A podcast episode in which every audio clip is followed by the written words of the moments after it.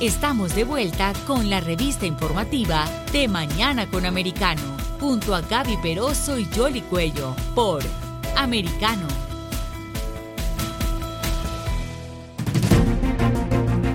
Continuamos con más informaciones aquí de Mañana con Americano y ahora le vamos a dar la bienvenida a Robert Arce. Él es ex agente de la policía de Phoenix con 10 años de experiencia en Bosnia y Croacia, específicamente en el tema de crimen organizado. También fue asesor eh, policial en Irak y también en Haití en el tema de antisecuestro. Adicionalmente tiene experiencia en México en el tema de narcóticos y precisamente eh, queríamos hablar sobre la crisis en la frontera. Estamos hablando de miles de personas que entran diariamente, pero cuando entran miles de personas también hay facilidad para que el tráfico de drogas se incremente en esta región. Quería que nos eh, dijera si esto es así y si tiene los últimos reportes. ¿Cómo está la situación actual en la frontera en el tema de narcotráfico? Buenos días. Buenos días, gracias por la invitación. Sí, quería que nos... Sí, adelante. Dígame, dígame. Es que ahorita la situación en la frontera, eh, con tanta gente que está cruzando, no solamente eh, es más fácil para que estos grupos puedan pasar droga, pero también es que estos grupos delincuentes están ganando un dineral con tanta gente que cruzan porque uh, estos grupos delincuentes están en uno en unas áreas están ganando más dinero con el tráfico del humano de que están ganando uh, con la droga porque hay tanta gente que está cruzando y también con toda la gente que llega hay mucha miseria, mucho caos y mucho peligro para, para nuestros agentes que están trabajando en la frontera y también para el público.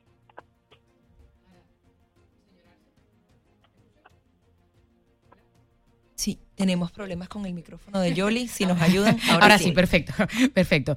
Eh, eh, señor Arce, una de las dificultades que hay también en toda esta situación que se está viviendo es que eh, y los analistas coinciden en que parece que el tráfico humano incluso es hasta más rentable que el tráfico de drogas y ahora están como que lucrándose de esas dos tragedias ah, que, que están sucediendo en particular en la frontera, sobre todo porque además allí está ingresando mucha de esa droga barata que está causando problemas más graves aquí en la sociedad estadounidense, como el, el fentalino, ¿no?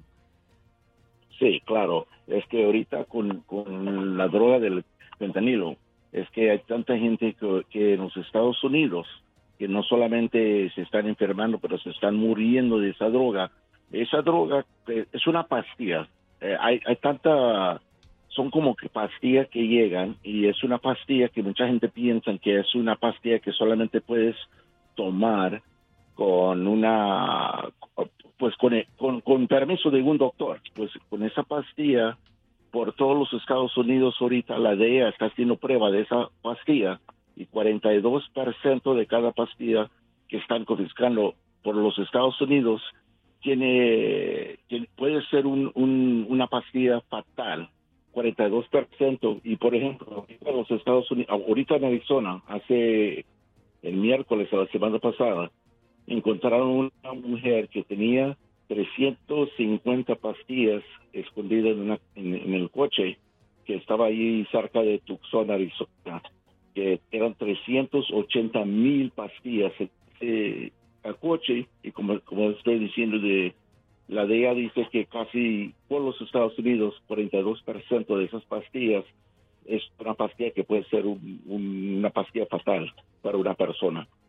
Ahora, las autoridades han podido identificar de dónde vienen estas pastillas, porque normalmente se hablaba de que, bueno, de a través de México y Colombia llegaba la cocaína. Esto es una realidad que se ha quedado en el pasado porque ahora hay otro tipo de drogas que experimentan los jóvenes y quizás el transporte de estas pastillas es mucho más sencillo que eh, el tráfico regular de marihuana o de cocaína. ¿Cómo ha venido cambiando esta realidad en la frontera con México?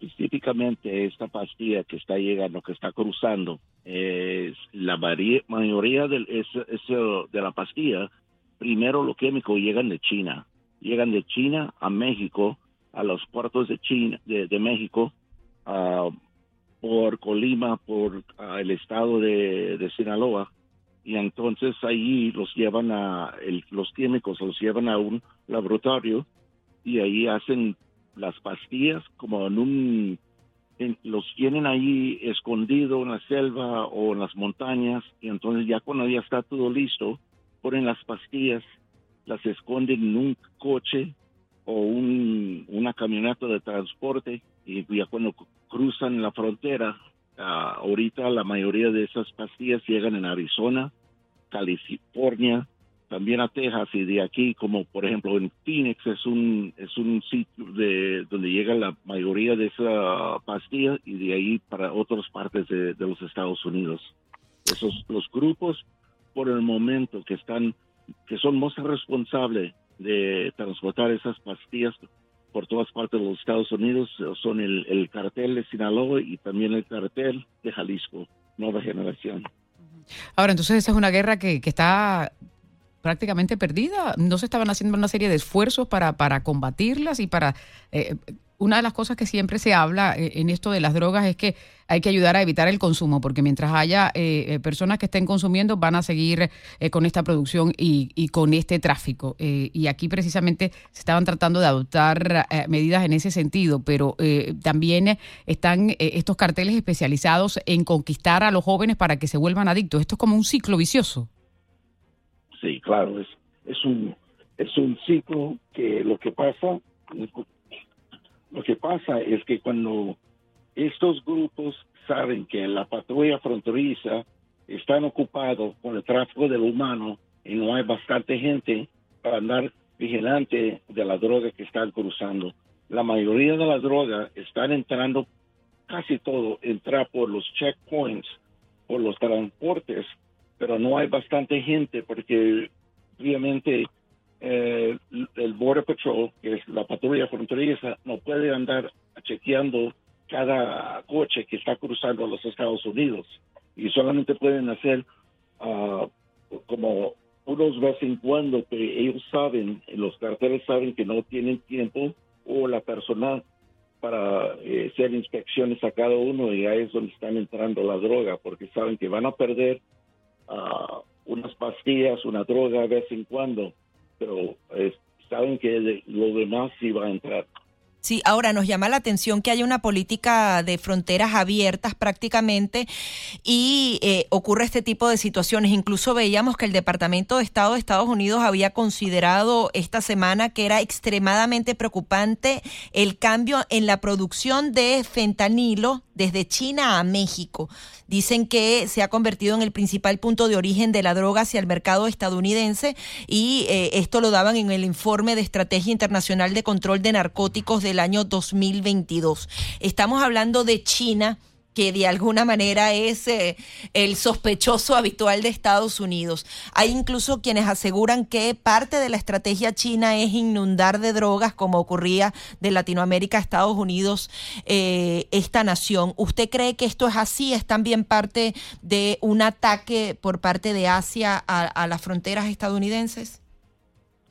Sí, porque los gobiernos allí eh, están involucrados con estos grupos criminales y aunque tratan de decir que van a tratar de ayudar con el control de esos drogas químicos que están llegando a México, dicen una cosa y hacen otra. Porque hay tanto dinero que estos grupos ah, criminales, estos grupos de narcos están ganando que siempre nos dicen a nosotros como gobierno. Cuando yo estaba trabajando en México, ah, por ejemplo, eh, nosotros teníamos un, un general o un jefe de policía que nos decía una cosa, pero siempre estaban haciendo otra, que ellos mismos estaban involucrados con, con esa droga, porque hay tanto dinero que... Es decir, está el gobierno de México y el gobierno de China directamente relacionados a estos grupos de narcotráfico.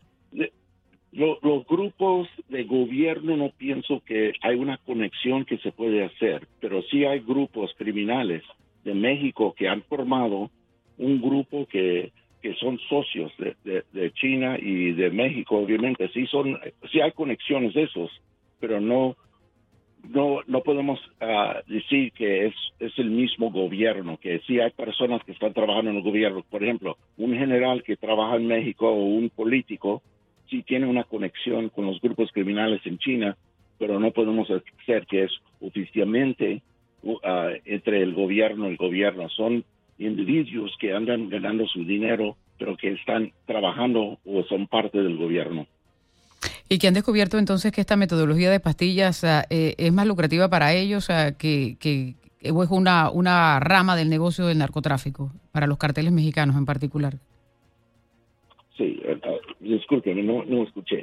Digo que eh, esta es una rama del, cartel, porque ellos siguen también comercializando con, cocaína como tal, pero ahora han descubierto que, con las pastillas, es decir, se están diversificando estos carteles. Sí, es una rama diferente para ellos, una otra forma para ganar dinero, pero son los mismos carteles. con el fentanilo, como dije, los grupos que más que están ganando, que están transportando esa droga a los Estados Unidos es el cartel de Sinaloa y también el cartel Jalisco Nueva Generación, que tienen, ah, son uno de los grupos más poderosos de México, con conexiones a los Estados Unidos. Ahora, el gobernador de Texas también eh, estuvo tratando de inspeccionar aún más los camiones de carga eh, que entraban por la frontera. Al parecer hubo protestas, hubo retrasos en el tema comercial y él tuvo que retroceder en este tipo de medidas. ¿Usted cree que es absolutamente necesaria esa inspección física para que justamente la trata de personas y las drogas no sigan incrementando y llegando de manera masiva al país? Lo que pasó con eso, lo que hizo el, gobernador de Texas es, que forzó que el, gobierno de México trataba de hacer más inspecciones ah, y tratar de parar eh, la gente que estaban cruzando en esas zonas. Pero lo que pasa es que es imposible de tratar de revisar cada camión, cada carro que entra a los Estados Unidos porque no hay bastante tiempo, no hay bastante personal para hacer eso en la frontera. Eh, si es en Texas, si es en California, si es en, en Arizona. Es muy difícil. Y, son los estados que más se perjudican. Ahora, usted como experto en todo esto que tiene que ver con el crimen organizado, ¿eso se traduce también en la violencia de, utilización de armas y, toda la cantidad de, de, muertos que hay y enfrentamientos de esos carteles, ¿eso traspasa la frontera hacia los Estados Unidos? ¿Se ha visto algo de eso? Claro que sí, claro que sí. Mira que una gente, la gente en los Estados Unidos, también en los medios que lo que pasa, por ejemplo, lo que un tiroteo entre pandillas en Chicago, otro que está sucediendo en Los Ángeles, en Phoenix, Arizona, todas partes de los Estados Unidos, Muchas veces alguien ve un tiroteo entre grupos criminales y piensan, no, son unos jóvenes que están peleando porque son pandilleros, pero que no, no, no piensan que esos grupos están, tienen un tiroteo porque están peleando por el derecho de ganar el dinero por vender la droga de estos grupos criminales de México, que son los carteles. Por ejemplo, en Chicago, que una persona bien vea que no que están cada noche hay un tiroteo que se están matando en esta zona pues muchas veces lo que está pasando es que estos grupos están peleando por un barrio por una vecindad porque en esa zona o un parque es el grupo que controla esa zona va a ganar el dinero por el derecho de vender esa droga. Y esa la, la mayoría de la gente no vean eso porque eso es lo que en verdad, es, en realidad es que estos grupos están peleando por el derecho de vender la droga de los grupos criminales de México, que son un cartel. Es la lucha de territorio. En la anterior administración había una política precisamente para coordinar y, eh, eh, apoyo, claro, porque cada, cada vigilancia eh, es local, es decir, son las autoridades de Chicago las que tienen que estar vigilando, pero estaba habiendo un acompañamiento federal. ¿Eso ya no continúa? Sí, y, también con, eh, la otra tema, yo también en mi carrera, yo trabajé en grupos eh, investigatorios donde yo tomaba el papel de ser un criminal. Yo, yo, estaba en un grupo de encubiertos y en esos grupos yo tuve la oportunidad de ver enfrente directamente en la calle con esos grupos cómo funcionaban, qué es lo que está están haciendo. Si un grupo criminal en la calle tiene problemas en control un territorio, mandan por gente de México, oye, aquí necesitamos unos sicarios, necesitamos personas para tratar de ayudar con esta batalla que tenemos en la calle y ahí vienen un grupo, pueden hacer un tiroteo, matan a alguna persona y se huyen para México, se esconden y ya nosotros no, no tenemos forma de localizarlos porque llegan y regresan a México bien rápido sin saber quiénes son. Porque no hay ningún tipo de chequeo actualmente, ni, ni background check, nada. La gente ahora está entrando y con esa excusa de que van a pedir asilo político, en teoría no pueden llevarse su documentación consigo. ¿Esto no es un problema ya de seguridad nacional?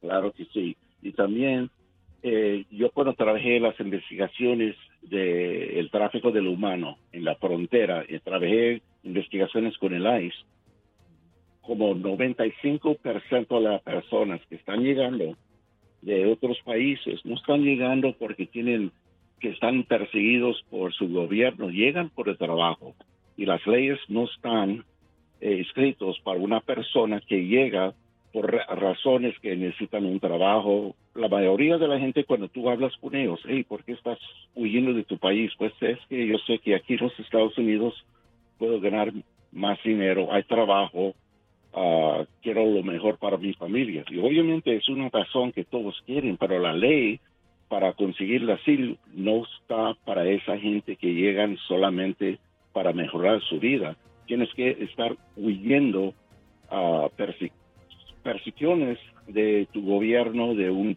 grupo que está tratando de matarte, no solamente porque pues quiero un trabajo mejor o ah, quieren que me pagan más dinero en mi trabajo. Y eso es lo que encontramos en la frontera y con esos grupos. Es algo muy triste, obviamente, muy, muy triste, como todo, cuando cada persona que quisiera tener un trabajo mejor, pero la ley para aceptar gente para llegar bajo esa ley. No, eh, no son gente, eh, eh, esta gente no llegan con eso, con esa razón.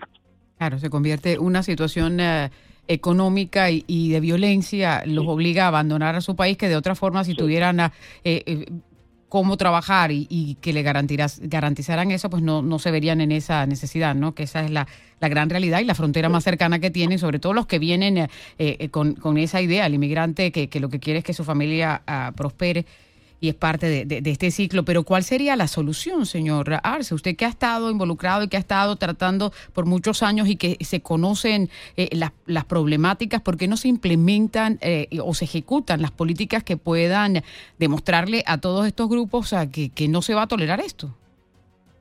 Sí, para mí la solución es que nosotros como pues en los Estados Unidos tenemos que tratar de controlar, controlar la frontera porque lo que pasa si una persona eh, que, que, vive, por ejemplo, en Centroamérica o que vive en otro país y que tienen una vida donde no tienen mucho trabajo, van a tomar el riesgo de tratar de llegar a los Estados Unidos.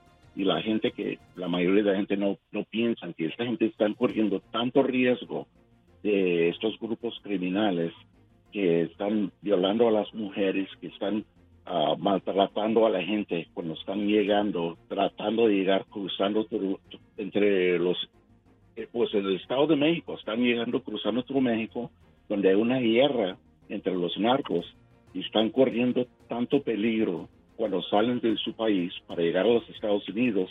Y en ese viaje de, por ejemplo, de Centroamérica para llegar a la frontera, están encontrando un peligro donde muchos los matan, los están violando, los están maltratando. Y para mí, si alguien tiene un corazón, está tratando de no tener una forma donde estás donde esta persona piensa que tiene una esperanza de llegar a los Estados Unidos, están corriendo, tomando ese riesgo para llegar a los Estados Unidos.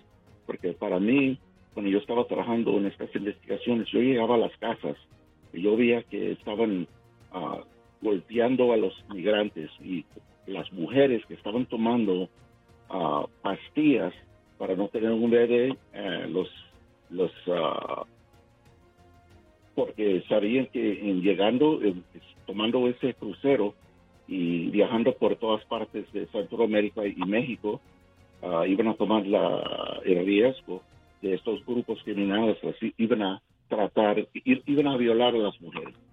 Sí, imagínate, preparándose para las violaciones, es grave. Sí, sí, claro. Muchísimas gracias eh, por su participación. Gracias, gracias por la invitación. Es eh, Robert Arce, exagente de la policía de Phoenix con más de 10 años de experiencia en Haití, en México y en crimen organizado. Vamos a hacer una nueva pausa y enseguida venimos con mucho más.